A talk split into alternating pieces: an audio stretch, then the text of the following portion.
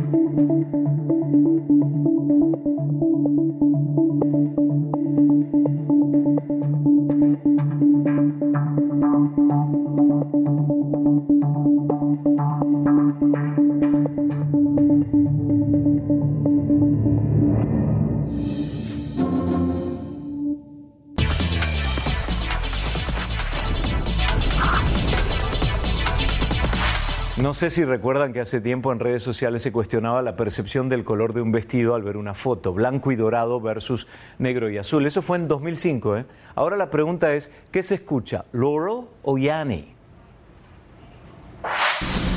Laurel. Laurel. Laurel o Yanni. Las diferencias abundan y aún peor, la misma persona puede escuchar las dos palabras en momentos distintos. It says Laurel. It literally says, play it. Play Okay, hold on. Okay. Laurel. Yan. Yanni. No.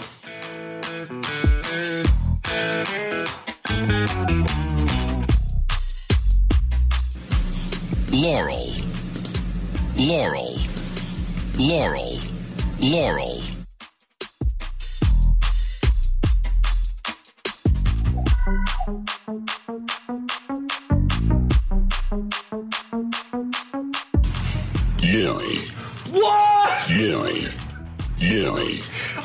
Is Yanni now.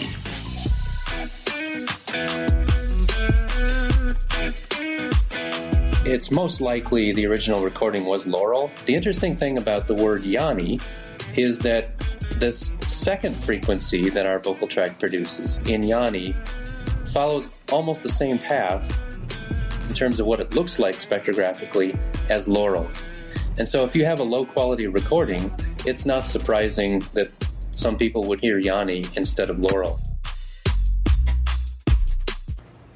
Y al regresar, la inteligencia artificial y Microsoft, ellos aseguran que con esa disciplina se amplían las capacidades humanas más allá de cualquier límite. Con eso volvemos.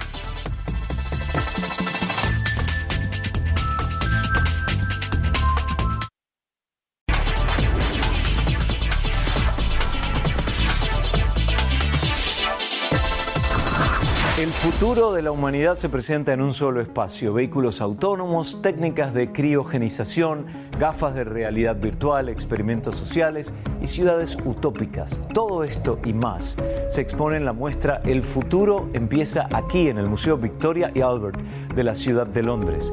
La exposición, que incluye casas inteligentes, autos sin conductor, robots y cunas automáticas, explora el futuro de numerosos objetos que marcarán la vida de los seres humanos en los próximos años. También se exhiben unos 200 libros que servirían para rescatar a la humanidad en el caso de un colapso del planeta. Les mostramos ahora un brazo ortopédico que puede leer las señales nerviosas de los músculos de un miembro amputado y lleva el nombre de Luke, el personaje de la famosa saga de Star Wars. Se trata de la primera prótesis integrada que posee hombro, codo y mano que funcionan como una unidad y que desarrolló la empresa Bionics and Prosthetics. La prótesis fue implantada en un paciente que perdió parte de su brazo en un accidente automovilístico a través de un procedimiento denominado reinervación muscular. Esta especie de brazo biónico puede leer los estímulos y órdenes dirigidas a las extremidades residuales y además replicar las funciones de la mano humana. Puede abrir y cerrar la mano, girar hacia la izquierda y la derecha y también efectuar una rotación, pero además es capaz de extenderla y flexionarla. Este dispositivo robótico le ha permitido al paciente no solo recuperar la movilidad, sino también mejorar la confianza en sí mismo y elevar su autoestima.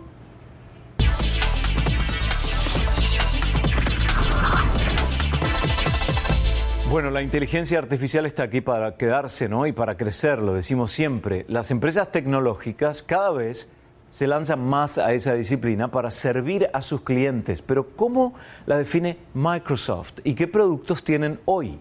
Le hice esa pregunta a Eduardo Mangarelli, director de Ingeniería e Innovación de Microsoft. Hoy la inteligencia artificial es efectivamente es la capacidad de la tecnología de en base a ya sea la observación o grandes volúmenes de información poder generar cierta inteligencia para luego darnos a nosotros cierta ma- mayor información para tomar decisiones, para actuar de cierta forma o en algunos casos dejar que la propia tecnología tome sus decisiones. Y vemos, tú me preguntabas cómo lo vemos desde Microsoft, nosotros vemos la tecnología como un habilitador de las personas, como un habilitador de las capacidades de las personas para poder hacer mejor su tarea, para poder automatizar, para poder generar eficiencias y para en muchos casos poder mejorar la calidad del trabajo o la calidad de vida. Te voy a pedir entonces un ejemplo, ¿no? De esa amplificación a la que te estás refiriendo, un ejemplo de esa amplificación del ingenio humano. ¿Cuál podría ser? Perfecto. Vamos a dos ejemplos bien claros. Hoy eh, Skype como herramienta de comunicación, hoy Skype como herramienta de comunicación permite que dos personas en dos lugares de- distintos del mundo hablen en lenguajes distintos, hablen en más de 10 lenguajes distintos y uno hablando en un, idioma, otro hablando en otro idioma, pueda eso se, se traduzca para que puedan tener una comunicación fluida. Eso es gracias a la utilización de dos técnicas de inteligencia artificial. Una es la interpretación de la voz y otra es la traducción de esa interpretación a otro lenguaje distinto. ¿Y, ese cómo es se un ejemplo manifiesta, cotidiano Eduardo? de impacto. Ese ejemplo se manifiesta en forma oral, vocal, escrita, visual. Ambas, ambas en términos de escrita y oral. Es decir, que yo podría tener una conversación contigo en la cual yo te hablo en español y tú me escuchas en alemán y tú me respondes en alemán y yo escucho en español. Como digo, esa es la combinación de múltiples técnicas. Esa combinación de múltiples técnicas, hay varios aspectos importantes en yo diría, lo que es el fenómeno de democratizar la inteligencia artificial. Porque recién hablábamos de la utilización de esto en Skype. Pero parte de nuestro foco como proveedores de tecnología es el de proveer estas herramientas para que desarrolladores de aplicaciones de todas partes del mundo, de startups, de empresas grandes de tecnología, puedan reaprovechar esta tecnología, estas capacidades, esta inteligencia artificial para incorporar en sus propias soluciones. Y esa es la visión de democratizar la inteligencia artificial, de que cada una de estas capacidades pueda ser sí utilizada en este caso en tecnología como Skype, pero también en múltiples aplicaciones y soluciones hechos, insisto, por desarrolladores de todas partes del mundo y Latinoamérica no es, un- no es una excepción en eso. Eduardo, en el programa de hoy presentamos algunas ventajas de la tecnología para no videntes, para gente que no tiene la posibilidad de ver, para ciegos. Esta misma tecnología de Microsoft de inteligencia artificial se puede utilizar para aquellos que tienen capacidades especiales. Sí, de hecho, hoy una de las principales áreas de aprovechamiento de la inteligencia artificial en esto de aumentar las capacidades humanas es para ayudar a personas que puedan tener algún tipo de discapacidad a sobrepasar esa discapacidad. De hecho, un ejemplo bien concreto de eso es una aplicación que está disponible en los stores que se llama Seeing AI, que lo que permite es a una persona con capacidad de vista, de visión limitada, el, por ejemplo, enfocar su teléfono y que le describa qué es lo que hay ahí. Lo que es lo que hay le puede estar describiendo una escena de una persona jugando a la pelota en el parque o lo que puede hacer es estar leyendo las indicaciones de un medicamento o leyendo la, el menú de un restaurante. Con lo cual lo que busca eso es en base a la utilización, hay una técnica específica de inteligencia artificial que se llama computer vision, que es la capacidad de visualizar e identificar objetos y texto a partir de una imagen. Utilizando inteligencia artificial aplicada a computer vision, el poder describirle a una persona con visión limitada el qué es lo que está delante de él. Describirle un escenario, leerle... Y eso me trae a Swift Key Symbols. ¿Qué es Swift Key Symbols? Bien, Swift Key Symbol es eh, hoy cuando todos interactuamos con los teléfonos celulares, ¿verdad? Y todos escribimos en los teléfonos celulares. Ahora, hay formas más eficientes de escribir en un teléfono celular que simplemente tocar tecla a tecla. Hay patrones en la forma en la cual escribimos y hay, inclusive nosotros podríamos hacer un dibujo sobre el teclado para generar las palabras. En base a inteligencia artificial, nosotros lo que podemos es aprender como, una, como un individuo, como tú o como yo, y aprender en el caso particular de cada uno de nosotros cómo es que tipeamos para que ese teclado inteligente capture nuestros movimientos y nos permita ser mucho más productivos a la hora de escribir en un teclado. Eso también ayuda a personas que puedan tener cierta, cierta complejidad para poder tipear en un teclado, ya sea por el tamaño, ya sea por, por la ductilidad de sus manos, para poder hacerlo en forma más eficiente y productiva. Reciente diálogo con Eduardo Mangarelli, director de Ingeniería e Innovación para Microsoft Latinoamérica. Gracias. Hagamos una pausa ahora para ponernos al tanto de las noticias más importantes a esta hora en CNN.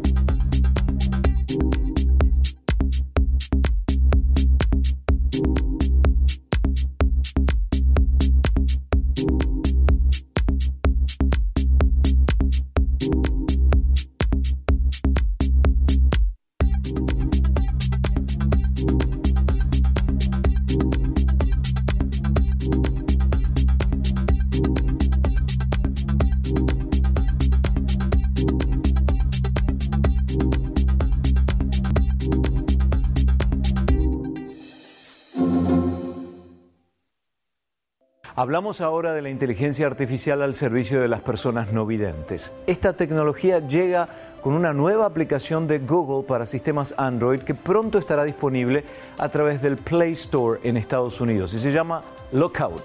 Reconoce objetos, texto y personas. La aplicación funciona con una cámara que capta imágenes para procesarlas y luego convertirlas en información relevante para la persona no vidente. Pero el detalle es que la información llega a través de comentarios hablados. Lookout posee varios modos de uso dependiendo de la actividad que la persona esté desarrollando y puede ser utilizada sin conexión a Internet. También pensado en mejorar la calidad de vida de las personas no videntes, la empresa Ford desarrolló una tecnología que les permite experimentar los paisajes mientras viajan en auto. A los ciegos, ¿eh? Field of View es un sistema que convierte los escenarios en imágenes monocromáticas y luego en vibraciones.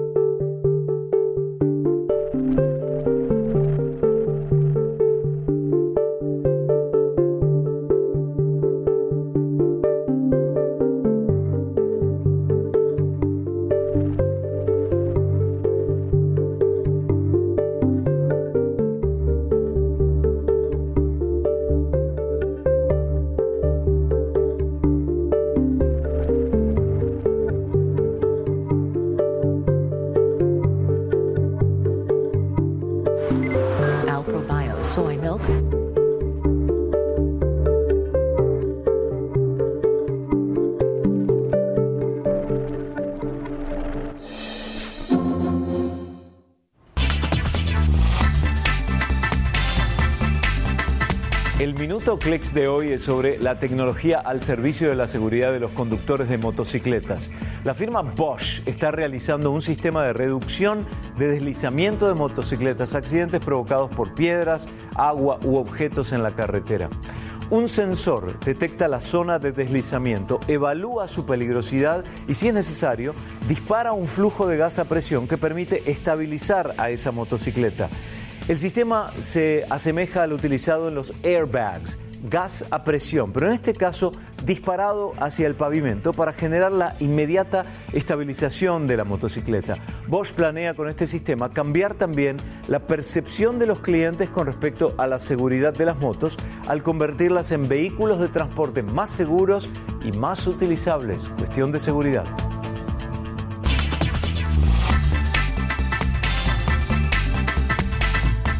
Y enseguida, el color cambia gracias a la electricidad. Una tela con delicados hilos metálicos lleva la energía que produce el cambio. En instantes, un invento que sorprende.